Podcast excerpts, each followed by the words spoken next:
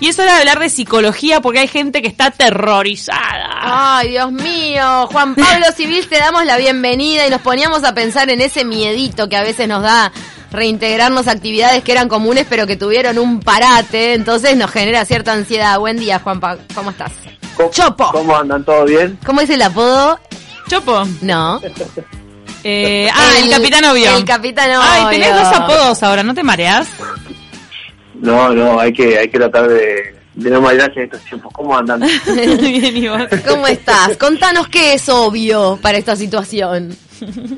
Bueno, ahí estamos escuchando de fondo a nuestro querido Charlie García con su No me dejan salir para responder esto, ¿no? Bueno, ¿qué, qué es lo que no me deja salir en este tiempo? Eh, no sé si a ustedes les pasó, yo tuve la suerte de vivirlo en carne propia cuando me tocó salir al centro a hacer un... Fui al dentista, justo pasé ahí por, por abajo de la radio Ah. y vi- viví en carne propia esto de, de, de sentir querer volver a casa rápido. Sí. Eh, entonces, bueno, le- hablándolo con varios compañeros, con escuchando a los, a, los- a los estudiantes, está pasando esto ahora. Eh, ya tenemos protocolos de vuelta a clase, ¿no? Eh, estamos hablando de diferentes fases. Esto ya está en marcha, ya sabemos que vamos a volver. Entonces, en algunos casos tenemos, por un lado, a gente que está eufórica por volver, ¿no? Como con esa alegría exagerada de querer reencontrarnos, tocarnos, abrazarnos, que sabemos que es algo que no vamos a poder hacer así, que tenemos que mantener ciertos cuidados. Y por otro lado, tenemos mucha gente que está con mucho miedo, que está paralizada, que está con mucha ansiedad y que quiere volver rápido a su casa. El otro día salió una publicación de, de, de Cifra, no sé si la vieron, que a la, a, a la pregunta de cuál es la actividad que más extrañamos en este momento, las respuestas como más que, que tuvieron más votos era, bueno, visitar abuelos, padres, hijos, nietos, Mm. hacer comidas con toda tu familia o salir a juntarse con amigos. Por eso, yo, por eso yo creo que en general todos estamos viviendo esto o, o este tiempo con mucha ansiedad por querer volver. Pero No volverá de- todo. Claro, quieren que Claro, una cosa vuelva y otras no. La idea de, de la columna de hoy era también hablar sobre esto. Bueno, frente a esta situación no tenemos que sorprendernos si en algunos casos nos sentimos un poquito ansiosos o un poquito con miedo frente a la vuelta. Esto sería la cosa, eh, relacionándolo con, con la canción que elegimos hoy, estos serían los elementos que no que no me dejan salir. ¿ah?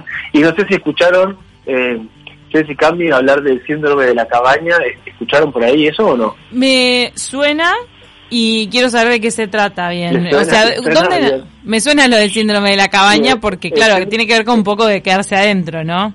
Claro, tiene que ver con, con quedarnos en casa, con, con, con luego de estar mucho tiempo confinados o mucho tiempo encerrados, eh, nos genera mucho miedo tener que salir. ¿Tá? Claro. Pero bueno, acá... es O sea que vos lo que estás diciendo es que puede ir en paralelo en la mente de cada uno.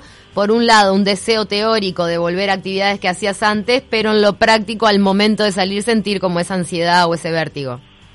Sí, y que y lo que quiero decir así es que no tenemos que asustarnos si nos sentimos así. ¿no? O sea, no, no, no tenemos que, que, que culparnos ni, ni, ni castigarnos si, si sentimos esto de, bueno, pará, estoy desde el 13 de marzo encerrado y Mm. ahora que tengo fecha para salir y para volver, siento este miedo. Entonces, Claro. bueno, dando un pequeño palo a nosotros, los psicólogos, eh, muchas veces corre- corremos con el riesgo de querer eh, eh, eh, patologizar todo, ¿no? Como ponerle nombre, ponerle etiquetas a todo. Esto Claro. es una es un ejemplo, el síndrome de la cabaña, por, por eso lo menciono, no, no está tipificado como un síndrome como tal, entonces quiero que tomemos con pinzas cuando hablamos del síndrome de la cabaña, sino que eh, también nos hagamos la pregunta de, bueno, ¿es este miedo a querer salir realmente? ¿Es este miedo de que yo pasé tanto tiempo encerrado y no quiero volver?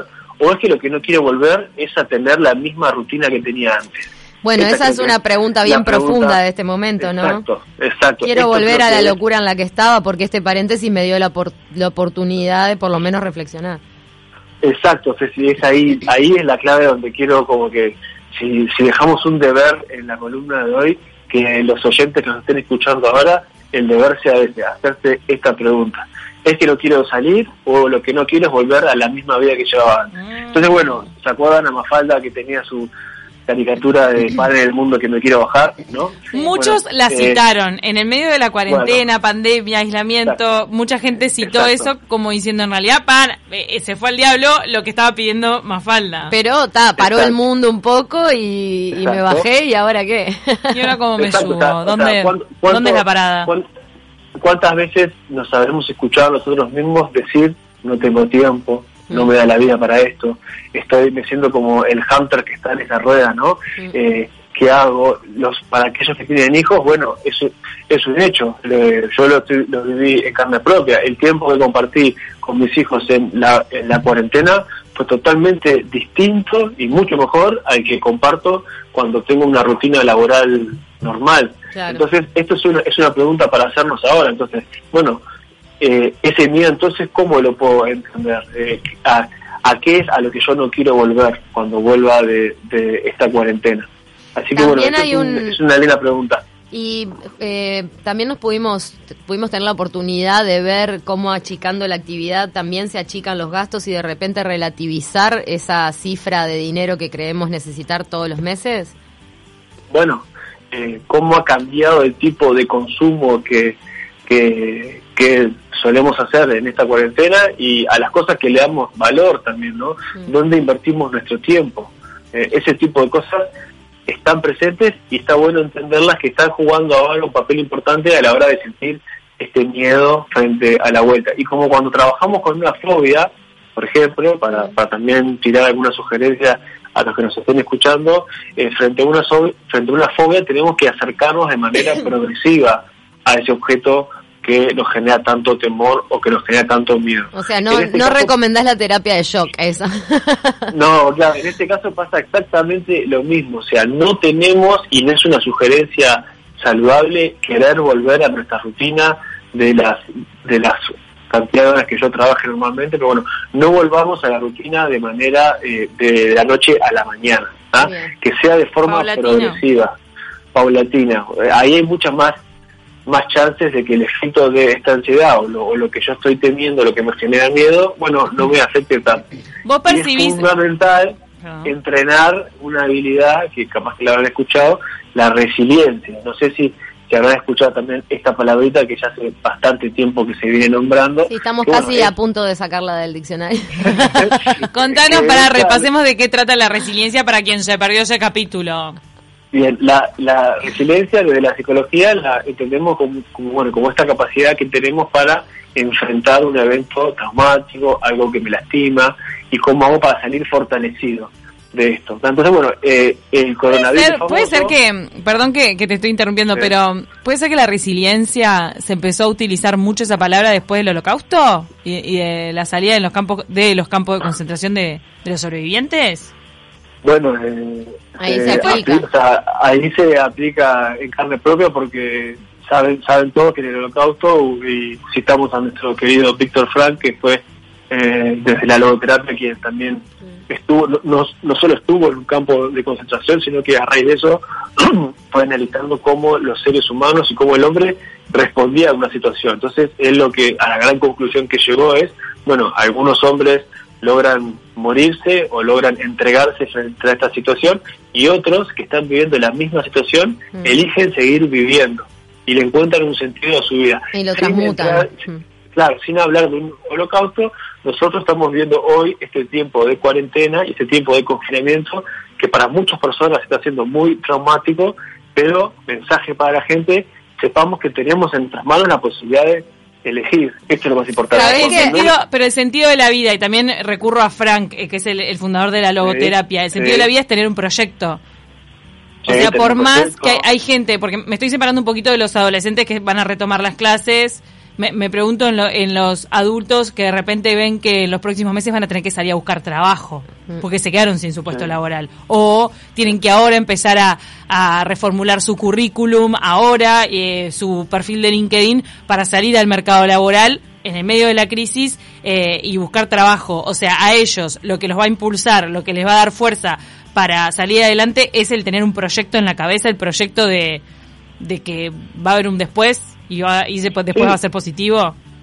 es, ese sentido y ese proyecto, Camila, es lo que te hace pasar mejor esto tan traumático. o esta búsqueda de trabajo o los diferentes obstáculos que las personas puedan tener ahora. Ahí va. Y, es, y es gratis, y lo, o sea, tener un proyecto es simplemente pensar, ¿no? Bueno, eh, no, no, no, sé si es tan, es tan simple, o sea, es, es, una pregunta que uno se responde y que se va haciendo y que uno responde con la propia vida, o sea, yo respondo a qué sentido tiene mi vida cuando me levanto en, en base a las cosas que elijo y en base a las cosas que hago. Ahí yo analizo, bueno, qué, qué, qué, cuáles son estos proyectos que yo estoy teniendo. Claro.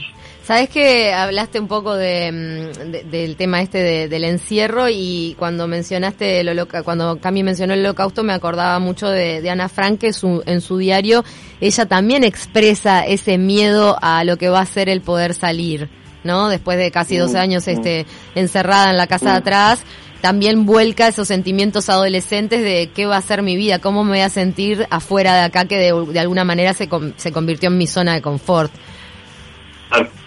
Sí, o sea, y, y a ver, lo, lo vinculo también, Ceci, con algo que hablamos eh, en la columna pasada cuando estuvimos mencionando acerca de las emociones. Bueno, el miedo, el miedo, ¿no? Si todos sentimos miedo, eh, no tenemos que paralizarnos con eso. El miedo es una respuesta normal. Lo, lo peligroso de él es si, si, si es algo que, bueno, que se nos instala y que, y que justamente hace quedarnos paralizados. Entonces, bueno, se, sepamos medir el miedo, sepamos saber cómo nos sentimos, sepamos poner en palabras cómo estoy viviendo esta vuelta a la normalidad y que esas son las mejores maneras de poder vivirlo mejor y bueno, y, de, y, de, y ojalá poder volver a las actividades que, que todos queremos volver. Me encantó lo que dijiste ¿no? de no problematizar a veces, ¿no? De asumir como que es normal sentir este miedo también, no es que me está pasando algo que tengo que ir a tratar en terapia ya, porque es una circunstancia no, diferente, claro. entonces capaz que después cuando empiezo de nuevo con el ritmo me voy sintiendo distinto. Pero lo que te quería pedir, Chopo, capitán obvio, la plumita de Dumbo te quiero pedir para ah, los adolescentes. ¿Cuál es ese Opa. pensamiento semejante a la plumita de Dumbo, ese Recordemos pensamiento que mágico? la plumita para volar. Claro, que él con esa plumita tenía como el placebo de decir, lo voy a lograr. ¿Cuál puede ser ese pensamiento plumita para un adolescente que tenga que encarar de nuevo la clase presencial y esté muerto de miedo de volver? Bien, bien, es una muy buena pregunta. Eh, yo les diría, y también como que lo dejamos de, de ver es para estos adolescentes y para cualquier oyente que esté ahora prendido, eh, que frente a esta situación de la cuarentena y frente a esta invitación que tenemos ahora de volver a esta normalidad, bueno, primero pensemos, ¿qué persona quiero ser después de este coronavirus? ¿Cómo quiero distribuir mi tiempo? ¿Cómo quiero distribuir mi tiempo con mi familia, con mis amigos, con mi trabajo? Si soy, si soy adolescente, bueno, con mi estudio. ¿Qué aprendí realmente de mí en esta cuarentena? Qué me llevo conmigo y bueno, y qué siento que gané, ¿no? En esta cuarentena. Son un montón de preguntas que creo que, que la clave está en poder entender de que, de que yo puedo decidir, yo puedo elegir y que si logro entender esto como algo que aprendí de esta cuarentena, seguramente va a funcionar en una mejor versión. Y volviendo a la música original, eh, estas son las cosas que, que, bueno, ojalá me dejen salir, ¿no? Y. y también en la misma canción que pusimos hoy de Charlie, en una parte dice, eh, tengo que volverte a ver. Así que bueno, ojalá todos pronto nos volvamos a ver. De mi parte, ojalá pronto nos volvamos a ver por ahí. Y, y bueno, y, y, y ojalá, ojalá estemos funcionando mejor y este COVID no nos afecte. Estuviste, nos diste como 10 plumitas más o menos, como 10 preguntas. no, pero también me, me, cuestionaba si es de repente un buen momento para eh, ese adolescente que está posicionado en cierto rol en el grupo, tantearse y hacer el experimento, decir, ¿y si entro posicionándome distinto? ¿O si entro con una actitud que de repente sea renovada y pueda este, ubicarme distinto en el grupo, ¿no? Sobre todo aquellos que están sufriendo, ¿es una buena oportunidad para hacer un reseteo?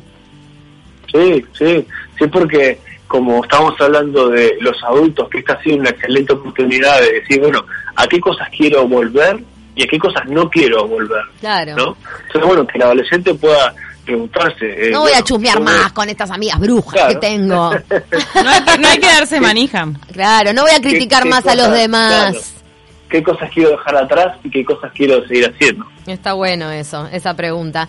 Gracias, Chopo, qué divino. Yo tengo un aportecito chiquito para hacer y es que el otro día estaba escuchando a un gurú de estos que escucho y hablaba de, de, de, las decisiones desde el amor o desde el miedo, que son de los únicos campos vibratorios desde donde podemos avanzar y cómo darnos cuenta, ¿no? Entonces decía, bueno, una manera a veces de darse cuenta es que si uno decide en base al amor, está decidiendo en base a lo que quiere conseguir.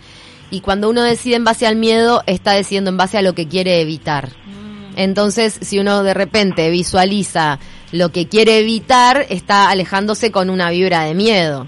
Por lo cual, a esas personas que decía Cami, que van a conseguir trabajo y todo, que, que, la, que el pensamiento no sea quiero evitar no llegar a fin de mes, sino que la visualización sea qué trabajo quiero conseguir. Capaz que es lo mismo, porque el efecto No, es que tengas buenísimo. trabajo y que llegues a fin de mes. Pero si está basada esa decisión en el miedo a no tener dinero, no es No, y igual. El miedo te paraliza. No es igual que si está basada en tu deseo de am- amoroso, de tu propósito de vida, de qué querés conseguir. Entonces, bueno, la invitación a visualizar desde el amor. Y ese deseo puede Sí. abrir más puertas. Eh, el proyecto Sí, también. sí.